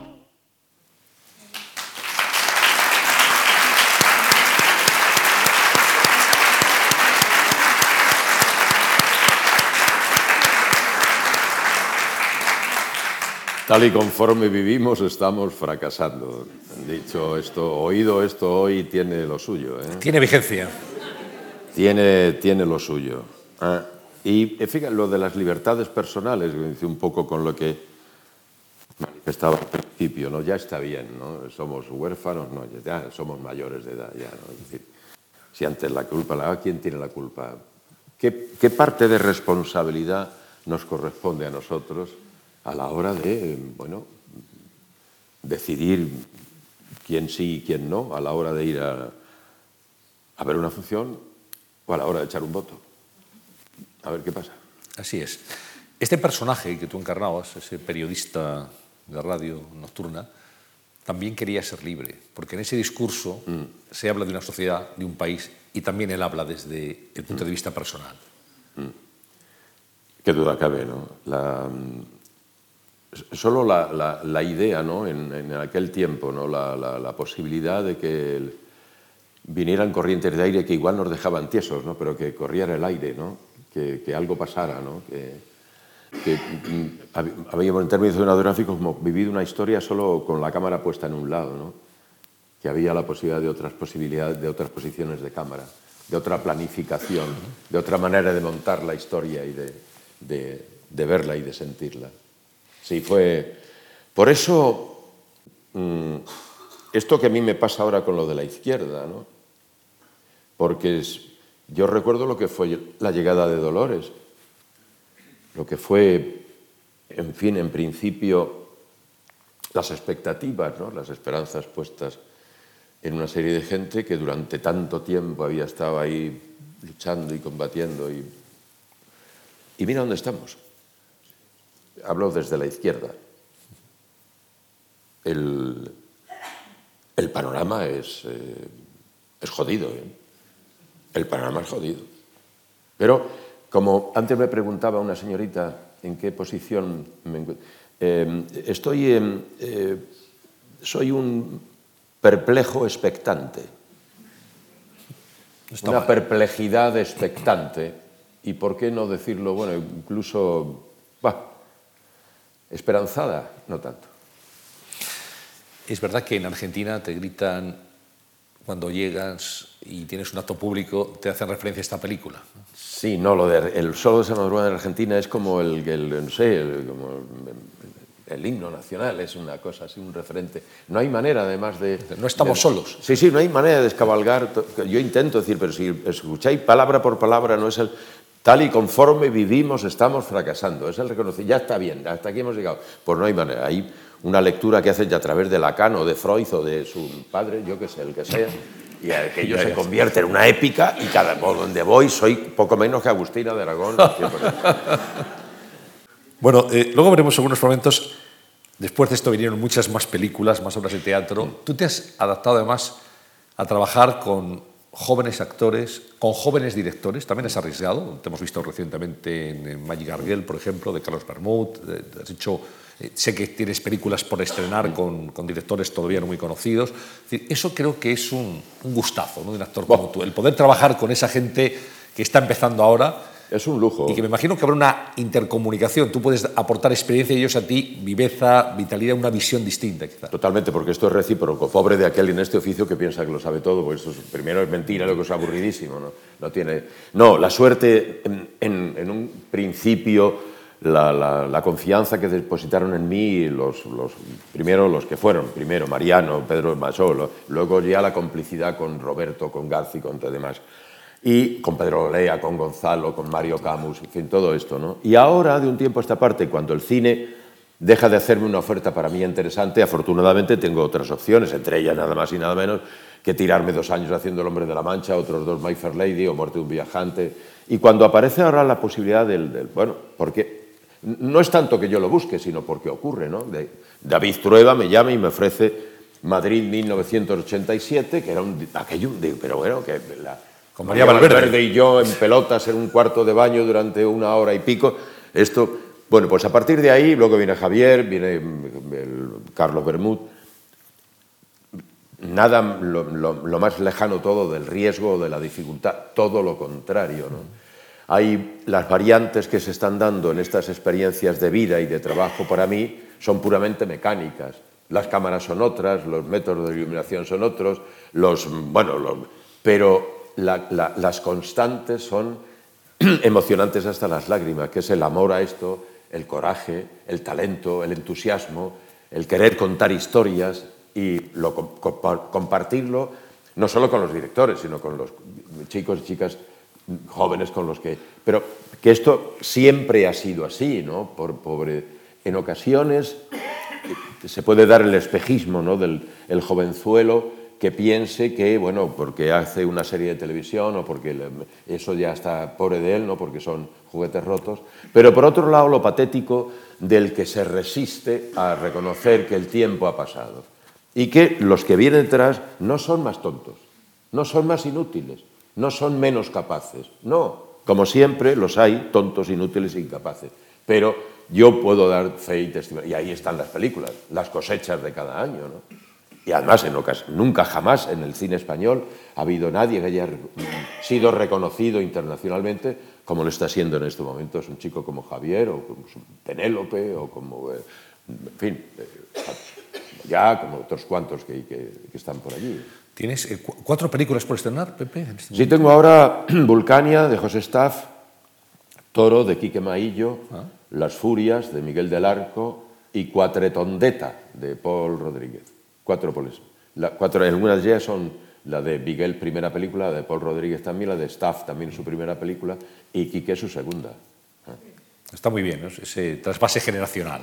Es formidable, porque además son eh, muy interesante, al margen del trabajo, es compartir con ellos diferencias y afinidades, ¿no? No se parecen nada, lógica, como entonces. Entonces, María nada que en vez de Gonzalo Suárez con, con García o Mario Camus, nada, con nada. Para... Entonces, que a esta edad, después de un recorrido como este, tengas la posibilidad, no solo en el trabajo, insisto, y sobre todo con lo que está pasando en el país, ¿no? Porque ahora además a través de los twitteres y la palabreja esa que se utilizaba antes, eh, todo ya se ha empequeñecido el mundo, todo está ahí, ya todo se es sabe. La aldea planetaria de Magluja. Claro, lo que pasa todo eso, en, en compartirlo ahora con los jóvenes es apasionante. ¿eh? Es formidable. formidable. Y, y, un actor como tú, con tantos años de recorrido, con tanta experiencia, con tantos premios, tantos reconocimientos, llega un director joven que tiene treinta y pocos años en muchos casos, un chaval, su primera película, y tú te sometes a los dictados del, del director, en ese caso. Sí, claro. A lo que ve el director. Eh, en general, a partir de una propuesta determinada, ¿no? es el, el, el, texto, cambiamos impresiones, pero sobre todo en lo que al cine se refiere, la última palabra la tiene el director, porque en definitiva puede ser que tú, tú ruedes un, y luego lo, lo montes eso sobre un gato que pasa en, por la acera. Entonces, em, partiendo de la base, hasta ahora todas las ofertas que me han hecho muy, muy, muy pintorescas, porque Carlitos Bermud me manda eh, Magical Girl porque me había visto en un programa de Garci, de, de Qué grande es el cine, sí. hablando de, de, Fargo, de los hermanos Cohen, sí. y yo había hablado muy bien ahí en ese, en ese programa de una película de Polanski que yo adoro, que es Cul de Sac. Y entonces me mandó a decir, si a usted le ha gustado Cul de Sac, como le he oído eso, igual le gusta esta. Y me encantó. Y luego nos conocimos, y... pero eh, lo de ponerse o no dices a disposición a un tal Orson Welles, quiero recordar que Sí. tenía veintipocos años, Sí, sí. cuando dijo, "Ca- la cámara va aquí. Y, y tenía razón, sí. Sí, no, pobre de aquel. Este oficio es lo- de las cosas fascinantes que tiene, que a veces se convierte bueno, en algo no muy... Es la inseguridad, por un lado. La, la- dificultad de establecer eh, a nivel de otras categorías o clases dónde puñetas estás. ¿no? Y descubres que si eres disponible o estás disponible o tienes la facultad de, eso, de abrir la ventana, aunque de pronto venga un, ese de aire y te deje tieso, que pasan cosas. Y las cosas más apasionantes que pasan es el encuentro con, con esta gente joven, que algunos, bueno, unos tienen más talento, otros no tanto, pero en general el balance de la, de, la, de la peripecia, de la aventura, está en la disponibilidad. Es el aceptar que esto, caminante, no hay camino, se hace camino al andar. Cuatro películas y una obra de teatro, una obra de teatro que se va a estrenar, creo, el próximo mes, el- en febrero, en Sevilla, y que Lo luego vendrá a Madrid, al Matadero. Sí, el- estrenamos el, el último Mamet, que lo acaba de estrenar en, en Broadway Al Pacino, y nosotros lo- se- seremos los segundos en estrenar en todo el mundo. Lo estrenamos en Sevilla en febrero y luego venimos al Matadero y haremos una, una gira. Dirige Juan Carlos Rubio y luego con mi querido, un- con un muchacho que me acompañó ya en El Loco de los Balcones, Javier Godino, y en El Malo del Secreto de tus Ojos, un actor formidable. ¿Cuál es el nombre de la obra? Muñeca de porcelana. En inglés se llama China Doll. Muñeca de porcelana. Al Pacino, que es, es uno de tus referentes, es uno de los actores que más te ha gustado o no? Sí, sí. Yo, vamos, es, un- es que con ellos, los, los canijos, de, tenemos una deuda permanente con la irrupción de los canijos hollywoodenses. Y de cuando el modelo de galán al uso se, se transforma y aparecen Dustin Hoffman y aparece Richard Dreyfuss y aparece Al Pacino y aparecen estos bajitos que de pronto, bueno, el Troy Donahue, que era un galán de la Warner que medía dos metros y medio, luego es el, un prete- le hace dos sesiones al Pacino en El Padrino, ¿no? Claro, al cambiar este modelo, por ahí nos colamos unos cuantos canijos que si el modelo hubiera sido el, eh, como hasta entonces de Robert Taylor y todos estos, no nos hubiéramos comido una rosca. O sea, tenemos una deuda permanente con los canijos. Bueno, eh, hay una actriz, una gran actriz española, estuvo aquí en estas sesiones de, de la Fundación Juan Marc hace algunos meses, es una gran dama de la escena, te quiere mucho, además te conoció desde tus orígenes y te has referido a ella en dos ocasiones en esta conversación de manera muy cariñosa. Hablo de Julia Gutiérrez Cava. Hostias. Eh, Julia Gutiérrez Cava la tenemos aquí Ah, ah. y te va a preguntar. Ah, ah. Buenas tardes, Pepe, Antonio. Me piden que te haga unas preguntas, Pepe. Dos, y eso intentaré hacer lo más breve posible para que seas tú el que lo explique. La primera sería, quizá, yo que te he conocido desde tus comienzos y tenías una línea cómica, fantástica, que también la tenías en la vida porque nos hacía reír dentro y fuera del escenario o del plató. Querría preguntarte si con el tiempo la evolución de tu carrera, de tus personajes, que ha ido siendo diferente, ya no haces tanto trabajo cómico, si ha sido realmente algo que has determinado y pensado, o simplemente porque nuestro trabajo viene así. La segunda pregunta sería, ¿qué han significado en tu vida y en tu carrera Fernando Fernán Gómez, Adolfo Marsillac y Alberto Closas? El orden no es más que según me han ido saliendo, pero yo que sé lo que significan, querría que, que nos lo explicaras a todos en esta noche. Nada más, un beso para ti y otro para Antonio. Hasta siempre. Doña Julia. ¡Qué grande! Qué barbaridad. Yo recuerdo, como os he dicho antes, cuando acababa la función de la tarde, mi amigo Alfredo y yo salíamos a dar una vuelta por allí y veíamos cómo llegaba una chiquita que le traía a Julia a su camerino una tarterita con una merlucita, bueno, lo que fuere, ¿no? la, la cena de Julia entre la función de la tarde y de la noche, la dignidad, la entereza, eh, la eh, bueno, el, talento, es, eh, no hay palabras, ¿no? porque todo lo que mm, repercutía o todo lo que se movía alrededor. Hay una película de Juan Antonio Bardén que, que se llama Cómicos, que lo cuenta, es la vida de la familia de Muñoz San Pedro y los Bardén que si Javier, si viera levantar la cabeza los, eh, doña Guadalupe y doña Matilde y vieran. Entonces la, imagen de una actriz de esta envergadura, de este talento, de esta sensibilidad y una mujer. Bueno, los Gutiérrez Cava, ser amigo de los Gutiérrez Cava es un, es un título nobiliario, o sea, te puedes poner como en las tarjetas de visita, amigo de los Gutiérrez Cava y es una, una garantía, porque son pero el ejemplo de Julia era realmente espectacular, por además por la sencillez, cuando me contaba luego que venía del rodaje de usted puede ser un asesino a las 5 de la tarde, ¿no? Y comentábamos eso, ¿no? La diferencia de, del trato, ¿no? entre las películas. Pero bueno, respondiendo a. No, eh, mi carácter, creo que una de las facultades que nos diferencia del, si es que nos diferenciamos demasiado del resto de, los animales, es el sentido del humor. Me parece realmente un, don, una, facultad, una, cosa muy especial que yo no digo que lo practique porque se tiene o no se tiene, o, lo vives o no lo vives.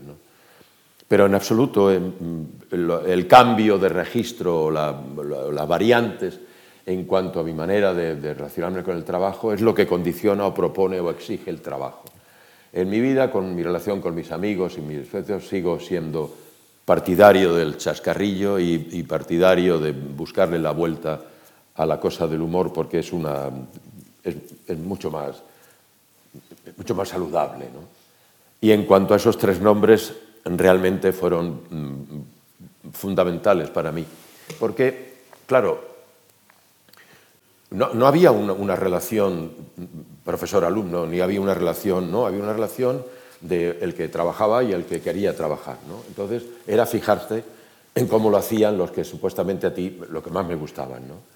Cuando tienes ocasión, además, ya de, formar parte de un círculo de amistades, con el primero fue Alberto, lógicamente, porque fue el, cuando hice con él La familia y uno más, y él me llamó para, para Flor de Cactus y ahí estuvimos dos temporadas. Era para, para mí no solamente la forma de trabajar, la forma de ejercer la profesión de actor en este país, ¿no? las variantes que yo observaba entre unos y otros a la hora de enfrentar el trabajo. Como eh, había quien echaba manos más o menos de fórmulas que eran buenas maneras de trabajar, de hacerlo bien, pero desde mi punto de vista le faltaba el elemento sorpresa. ¿no? había siempre un punto en el trabajo de, Habría que añadir más nombres, por supuesto, ¿no? pero estos tres, de, Fernando, de Alberto o de Adolfo, un punto que señalaba como que por ahí también es posible el, enfrentar. Creo sin duda ninguna que el, el, de mayor envergadura, no solamente como actor, sino como hombre de la cultura, fue Fernando en todos sus aspectos porque, bueno, Alberto no presumía de esto, Alberto era, era su género y era su medio, y era un rey, era más soberbio como lo hacía. Y Adolfo era más un hombre de teatro, más lo del cine. Yo tenía conversaciones con Adolfo sobre el cine, decía, puñetero, si es que la cámara te delata. Claro, eh, la cámara, Adolfo, bueno, pero era un, como hombre de teatro y como hombre de... de organiza, creó el Centro Dramático Nacional, la Compañía Nacional de Teatro Clásico, se ha dejado las pestañas Adolfo y era, seguramente le venía un poco grande o chico este país para una figura como Adolfo. Murió muy joven además. Pero te digo, eh, contestando a Julia, no solamente eran eh, para mí, yo necesitaba, he necesitado permanentemente, incluso ahora, ¿por qué no? E incluso ahora son los jóvenes los que me lo proporcionan, ¿no? El dato de em, saber que estoy haciendo un trabajo para alguien y con alguien que esto es una cosa, eso, de ir a jugar ¿no? y de estar dentro de un contexto y que estas cosas que pasen no se resuelvan, que, tengan que ver, que afecten, que modifiquen o que, bueno, o que den de sí lo más posible. Y en ese sentido, ya, yo recuerdo, claro, sobre todo en la última etapa con quien más me relacioné fue con Fernando. Todo un lujo. Todo un lujo porque con Fernando además no cabía la impostura. Era, no digo que fuera un ejercicio que había que cuando estaba con Fernando, pero el tonto de lava o el que se pasaba de listo se quedaba con el culo al aire a las primeras de cambio con Fernando. O sea, había eso, el que iba como diciendo de sobrado o el que se hacía, era, era, era patético, ¿no? Con Fernando era todo un lujo. Pero no solamente, te digo, como, como actores, sino como individuos. Vamos a recordar algunas, solo algunas, porque hay muchísimas, es un centenar de películas. Vamos a recordar algunos momentos de la trayectoria en el cine de José Sacristán.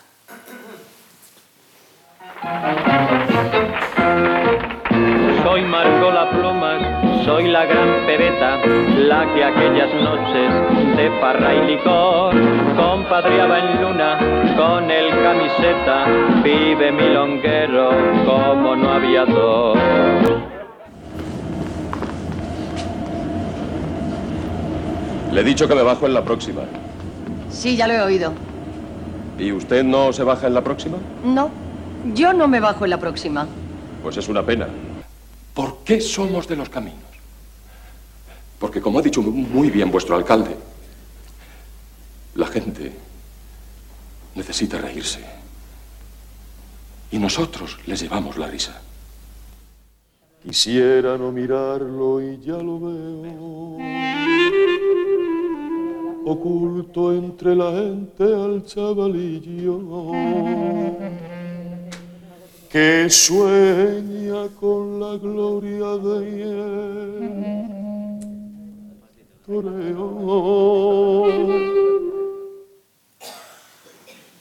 Algunos momentos. Algunos Juanito Valderrama, esto era el, el maletilla. Otro grande. El maestro Valderrama. Otro grande, sin duda. Juan Valderrama. Eh, decías, te, te gusta mucho cantar. Cantas muy bien, además. Y has hecho, Ah, ya no, ya no, ya no has hecho- canto. Has hecho teatro musical Sí, he hecho zarzuela. y zarzuela. Claro. En realidad estás hablando con una tonadillera frustrada. Un Yo hubiera querido ser Juanita Reina, pero no pudo. Un amante del flamenco Sí, sí, de de, la la copla. copla y de la copla. Y de la zarzuela, sí, sí, sí. No, te digo, mi padre y mi madre cantaban muy bien flamenco, yo lo heredé y lo he disfrutado muchísimo. Y ahora, vamos, me lo paso pipa, porque además hay una, una generación de cantadores y de cantadoras nuevos que están, lo hacen muy, muy, muy, muy bien, sí. Hacías, hacías entonces dos funciones diarias, eh, Mm. tarde y noche, más los ensayos que nos decías, y también en, en la zarzuela. Ah, no, yo me he contado cantabas 14 Cardonas, 14 Rodrigos. 14. 14 A la semana. Sobre todo el Cardona, porque era una tesitura mm, terrible, estaba en una tesitura de transición ahí que. Y, y había que. Había tres Fernandos, había tres Franciscas, había tres Beltranas y un, y un Cardona, que era yo. Y entonces había que estar allí. Y por la mañana me iba a hacer un estudio uno. Además, en televisión, en Prado del Rey. A Prado del Rey. Bueno, yo empecé en el Paseo de La Habana con Adolfo, una serie que se llamaba Silencio se rueda, Se rueda, que escribía y dirigía el propio Adolfo. En el Paseo de La Habana. Algunos en directo. Algunos programas en directo lo hacíamos.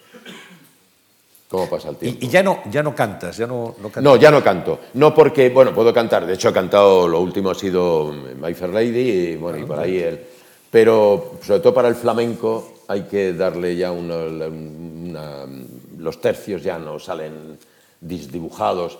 Yo recuerdo, la, hablando de Juanita Reina, cuando hizo Azabache, ¿verdad? que hizo en la Expo de Sevilla, que ya mejor que Doña Juana no hubiera... Llega un momento en que mejor estás en casa.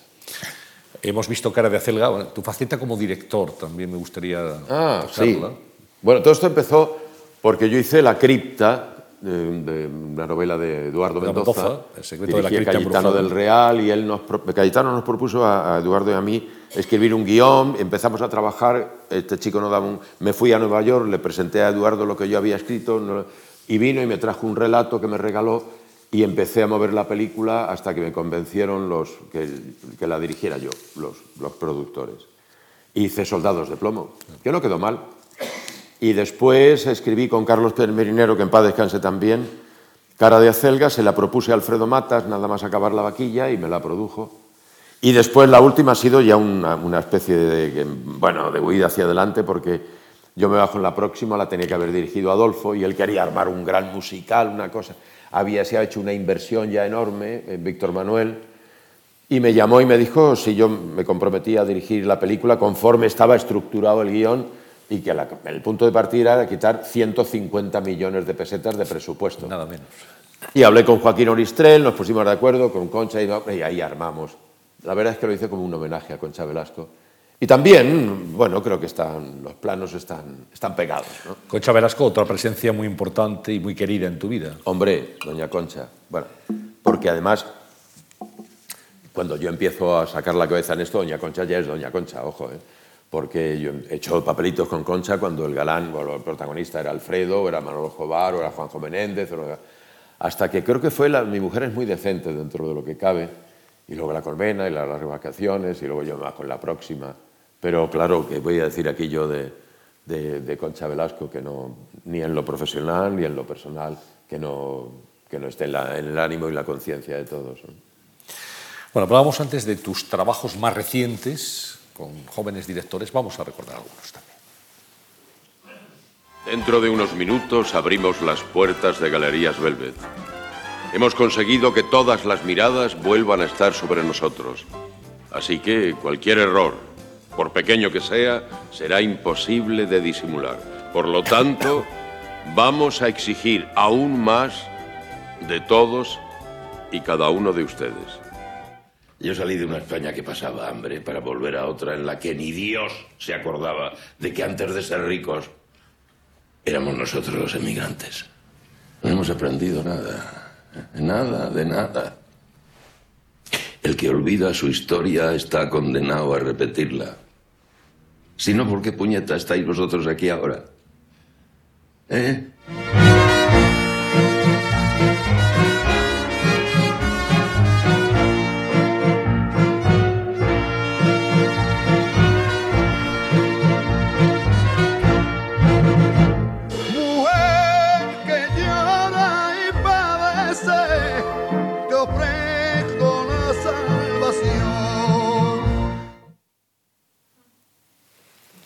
Gran película, Magical Girl. Sin duda, muy, muy buena película, reconocida, reconocida además. Y Velvet, háblame de, de tu experiencia televisiva con una serie que entra, creo, en cuarta temporada, ¿no? Vais a grabar Mm. la cuarta temporada ya. Bien, yo había... Mi relación con la televisión, en realidad, bueno, más que Estudios 1, hicimos en la época de, del mm, Prado del Rey, Estudios 1, esto Estudio 1, eh, Teatro de Siempre, Teatro de Siempre, Hora 11, y bueno, y alguna novela, algunas cosillas. Después, eh, digamos, Gatos en el Tejado, ya mucho después, y para Antena 3, eh, ¿Quién da la vez? Y Este es mi barrio. En realidad había una... Y cuando me ofrecieron Velvet, en, en un principio no me gustó la- la- el, el perfil del personaje, la propuesta, el de... No, no, no me gustaba el tipo. Este era un calzonazo, no, no, no, no me gustó. Pero Teresa y Ramón, que son la gente de Bambú, que son un encanto, ¿eh? Tuvimos varias conversaciones y, y- y vuelvo otra vez, igual me pongo yo con esto de las, de- las celebraciones y los agradecimientos y las puñetas, pero es que es verdad. Si te he dicho antes lo de las películas, en, en Velvet me he encontrado con tres directores, de momento tres directores, con los que me entiendo, pero maravillosamente. Con unos compañeros de reparto, con algunos ya Itana, eso ya nos conocíamos, ¿no? Pero unos chicos y unas chicas que tienen un talento impresionante y hay un clima de rodaje. Sobre todo, lo que me ha sorprendido es el interés, me ha sorprendido digo, por la dinámica en la que se trabaja en la televisión, ¿no? El trabajo previo que hacemos de mesa con los guiones, donde se atienden sugerencias y se atienden tanto por parte de, de- de David Pinillos como de Carlos Érez, como de, de Cabezudo, de Jorge Sánchez Cabezudo. Hay un, un clima de trabajo fenomenal. Y luego lo que me fascina ahora ya es esas cámaras laboratorio, que es una cosa... Y los... El, yo que trabajaba con los arcos voltaicos, todavía, y con los- esa forma de iluminar, hay una, hay un, no, no me lo dejan, hay un, un- un globo hinchable, hay una- un artefacto de luz que se llena de, de- de eso y, brrr, y no me lo dejan hinchar porque dice que, no, que igual lo rompo, pero es impresionante.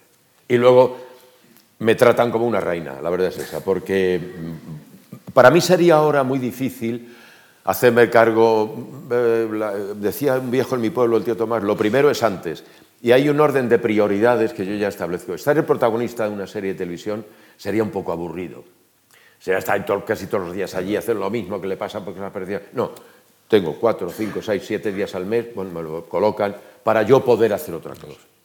Porque si no, eh, no, no lo pasaría bien. Podemos contarles un secreto a los espectadores, es a la hora en la que te recoge el coche de producción, igual que en el cine cuando empezabas, el coche de producción en tu casa para ir a rodar Velvet. Lo podemos contar, ¿no? Algunos días a las cinco y media de la mañana. Pero eh, con el agravante de que, por ejemplo, he terminado la película de Miguel del Arco, Las Furias, en Cantabria, acabamos el- toda una semana de rodaje acostándonos a las nueve de la mañana, acostándonos a las nueve de la mañana, rodaje de noche. Terminamos un sábado, vengo a Madrid el domingo y el lunes me recogen a las cinco y media. Y claro, el cuerpo dice, perdón usted, sacristán, haga usted el favor de obedecer aquí a unas instancias naturales, porque esto no, esto no, no, me empieza a pasar la factura el- la naturaleza. Tengo goteras. Pero muy bien llevadas. Sí, bien dignamente al menos. Dignamente. Oye, los premios. No quisiera terminar sin hablar de tantos premios. De la Concha de Plata en San Sebastián, eh, Premio Fotogramas de Plata, el Premio Goya. eh, tienes el Cóndor de Plata en, en Argentina, que es el premio más prestigioso de- Sí. del país. Bueno, es que son tantos que no tendríamos tiempo para recordarlos todos, pero ¿tú cómo te has enfrentado y qué han supuesto para ti los premios? Yo soy el primero en agradecerlo y en dar las gracias y ponerme muy contento, sobre la base de que yo sé que me dedico a algo que no es competitivo. Claro, se sabe quién mete más goles, quién llega el primero a la meta, quién lanza la jabalina más lejos. Pero hay unas disciplinas que el que se reúnan unos cuantos en unas ocasiones para decidir quién es el mejor o quién es la mejor, pues si te toca, pues qué bien. Pero procurar tener la, no sé, la seguridad en ti mismo de que si no toca, pues que no pasa nada. Que, eh, que, mm, la lista de los premios Nobel, por ejemplo, puede informar las premias, las listas de los Oscars, la lista de montones. Se han dejado en la cuneta a un montón de gente y han sido reconocidos otros cuantos. Es decir, Pero, pero esto no quiere decir que yo diga, no, pero a mí no me. No, no, no, cuanto más me den, mejor. Encantado de la vida. Ahora tengo dos o tres por recoger ahora, además. Y no, no- no doy abasto, porque ya un año ya en que si no sacas una media de 8 o 10, No eres estás en la- nadie. estás en la ruina. Pero hay que tener la precaución. Por ejemplo, yo, mm, verás, cuando veo la gala de los Goya y veo a estos muchachos y muchachos jóvenes, ¿no? que le, le dan el, el- el- el premio a un comienzo de carrera y se produce esa especie de catarsis donde se llora, se... re- Yo digo, pobrecitos míos, que no pase nada. No les queda. Que no pase nada porque si una- un acontecimiento como este, con las características, las circunstancias que hacen que sea posible, que podía haber sido él o ella como este o este, si eso provoca eso, estate prevenido porque lo que queda por delante es... Claro, y se supone que este es un- debería al menos ser una, una carrera de largo recorrido, ¿no? Que no porque yo son muchos los juguetes rotos que yo he, visto, ¿no? Quedarse en la cuneta, ¿no? Y mm, muchachos y muchachas que incluso a veces no tenían eh, talento y tenían coraje y tenían y se da o no se da. Entonces, cuidado con esto de eh, si te toca el premio, pensar que a partir de ahí, joder, oh, hay que tener ese cuidado. Pero dicho esto, y a mí cuanto más me den, mejor, por supuesto. Bueno, vamos a, a recordar en- de tu álbum de fotos, unas que hemos podido retratar, algunas aquí también, algunas fotografías tuyas, para evocar momentos La balada de los este. inocentes.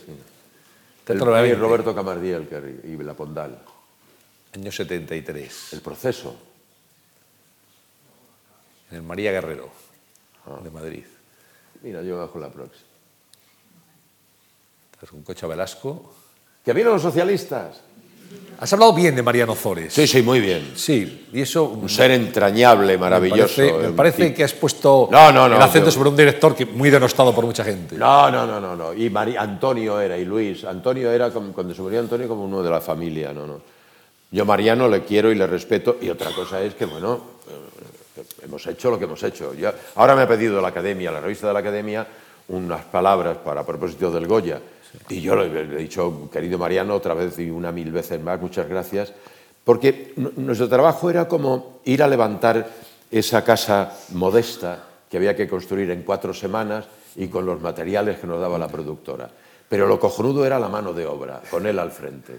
Los cómicos y las cómicas, y el de la luz y el de que hacíamos, y que además todo aquello era una fiesta, una fiesta fenomenal. Marianillo era la vaquilla. La vaquilla, bueno. ¿Qué, qué recuerdas de Berlanga? ¡Oh! Lo pasamos. Era un malvado. Berlanga era un malvado. Sí. Ah, era un malvado. Le decía el de efectos especiales que cargara la- los, los cohetes y los pusiera cada vez más cerca. No, bueno, una- pero realmente una, una aventura. Y chapó para el señor Matas, que es el productor, Sí. porque la película se rodó en orden cronológico. Plano 1, secuencia. O sea, Que no es habitual. no, y además en Sos del Rey Católico y en, en aquella época, que era final, en principios de otoño. De hecho, hubo dos días o tres, pero una película formidable, maravillosa. Y aquí estáis en este, en este mismo. Ah, aquí, aquí, claro que estábamos. Mira, en- ya está María. María Esquerino, está Emma Cohen. Y La Colmena, qué gran película también de María. Sí, joder. A las guerras. Ah, esta es una, una, una yo le- Gracias a esta función, yo hice un programa de radio en, en Buenos Aires, en Radio Rivadavia. Delante de las narices se llamaba el programa. Yo lo escribía, lo dirigía y lo presentaba. Gracias a un personaje de esta obra que se llamaba el tío Paco, del que decía Pacífico Pérez, que era el hombre que le enseñó a mirar. Y a mí se me ocurrió un programa de la gente, los tíos Pacos y las tías Pacas, la gente que nos enseña a mirar. Ya estuve en Radio Rivadavia, me, me- me apasiona la radio. Ya te gusta mucho, ¿no? Oh. Tiene la palomilla. Paloma Basilio, actriz, gran cantante y por lo que tú has contado siempre, gran, una gran compañera y gran compañera, amiga. ¿no? una gran compañera, de una disciplina, de una solidaridad, de una lealtad, de una... y una tía fenomenal. Y la muerte de un Ah, viajante. la muerte de un viajante. Mira, María Jesús. Y tienes aquí el premio Goya. El loco de los balcones. Que hacía que no nos veíamos Mario y yo desde que hicimos Pantaleón y las visitadoras en el año 75 Es verdad. en Santo Domingo. Pantaleón Pantoja. Candela Sarrat. Talento esta chica, ¿eh? La hija de- de Joan Manuel. Nano, la hija del Nano es un muy buena actriz. Ah, bueno, este momento fue realmente en, en- en Mérida, porque en, en Mérida, en el año 64, yo hacía siete papeles en Julio César por 30 duros. Me comía las cosas de atrezo, hambre, el hambre. Hace el año pasado, me, eh, eh, además una cosa que se llama Emérita Augusta. Y me lo daba, mi amiga Concha Velasco estaba en el escenario, yo subo, me doy la vuelta y el Teatro Romano de Mérida puesto en pie. Claro, es un trago, aunque los de Chinchón tenemos nuestro carácter, pero me vi, me vi saltando por allí de piedra en piedra, de papel en papel. Fue del año 60. ¿Quién le iba a decir a aquel capullo que iba a recoger? No, fue, fue de verdad muy, muy, muy emocionante. Muy emocionante. Bueno, y, y para el final dejamos siempre la petición a nuestros invitados, Pepe, de que bueno, nos, nos evoquen tres propuestas que entiendan que pueden mejorar esta sociedad. Tú has hablado de esta sociedad en la que estamos. Bueno, sí. eh, podía, es manifiestamente mejorable, como las fincas aquellas. Sí. Pero, ¿qué tres propuestas dejarías tú en, como corolario de, esta conversación? Yo primero insistiría en esto de, averiguar dentro de nosotros mismos qué capacidad real tenemos de corregir las cosas, empezando por nosotros mismos, sin flagelo ninguno, ¿no? Pero yo he observado todo esto de con IVA, sin IVA, no sé hay una, la picaresca es un género que remite o tiene que ver con una forma de pensar y de... Creo que o al menos es mi manera de proceder. Mucho antes de echarle la culpa a nadie, yo pienso qué parte de responsabilidad tengo. no acabamos de alcanzar una mayoría de edad. Desde mi punto de vista, hay una serie de cosas todavía. Por ejemplo, yo oigo hablar de lo sucio que está Madrid. Yo tengo serias dudas, serias dudas de que el servicio de limpieza funcione debidamente. De lo, de lo que no tengo ninguna duda es de los cerdos que somos. De eso no tengo ninguna duda. O sea, no hay manera. Hay comportamientos verdaderamente deleznables. Entonces yo creo que, como decíamos, vamos a empezar por nosotros mismos. Vamos a empezar por nosotros mismos. Y a partir de ahí, yo creo que hay un, un, obligado acto de reflexión, ¿no? a propósito de cómo manejar. Lo que pasa es que ahora ya, para mí está muy claro que lo que está pasando no es una crisis, es una tercera guerra mundial encubierta. Quiere decir, eh, eh, está claro que hay una relación de fuerzas desigual, hay un, bueno, se está imponiendo una forma de entender algo que vamos a ver si se puede, eh, si, si le puede parar o dar la vuelta, ¿no? porque la relación de fuerzas, insisto, es muy desigual. ¿no? Somos el segundo país de Europa en desigualdad económica. Sin embargo, para mucha gente estamos saliendo de la crisis. Los ricos son cada vez más ricos y los pobres son cada vez más pobres. ¿Esto cómo se establece como norma? ¿Cómo se establece como filosofía? ¿Cómo se establece como parámetro a seguir? Ya está bien de cinismos, ¿no? Ya está bien de, de, de insolencias, ¿no? La posibilidad de, de digo, vuelvo a señalar como parte importantísima responsable de todo esto a la izquierda de este país, que no solamente ha mirado para otro lado, sino que se ha hecho cómplice de un sistema que lo que estaba haciendo era sencillamente acotar, acojonar, aguardar para decir, y ahora yo tengo el, tengo el poder. En la obra que estoy haciendo de Mamet, es un político tipo bastante desagradable, bastante, que le explica a su ayudante cómo le dice, ante una ofensa, si un hombre no se opone, como si no se revela, pues seguramente se va a volver sumiso y obediente y va a decir, pero en la primera ocasión se va, con todas sus fuerzas, se va a rebelar contra los testigos de su debilidad. Le dice, ¿por qué arriesgar? Cuando venzas, deja que el contrario mantenga su autoestima. ¿Y eso cómo se consigue? Dice, manifestando tal despliegue de poder que el rival y los testigos entiendan que rendirse no es una humillación, es la única opción lógica.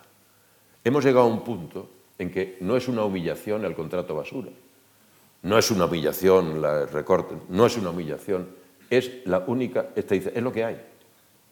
Esto se instala, se instala ya como modelo de, por el que continuar. En fin, por ahí, pasa que me, me, me dejó de pontificar, ¿no?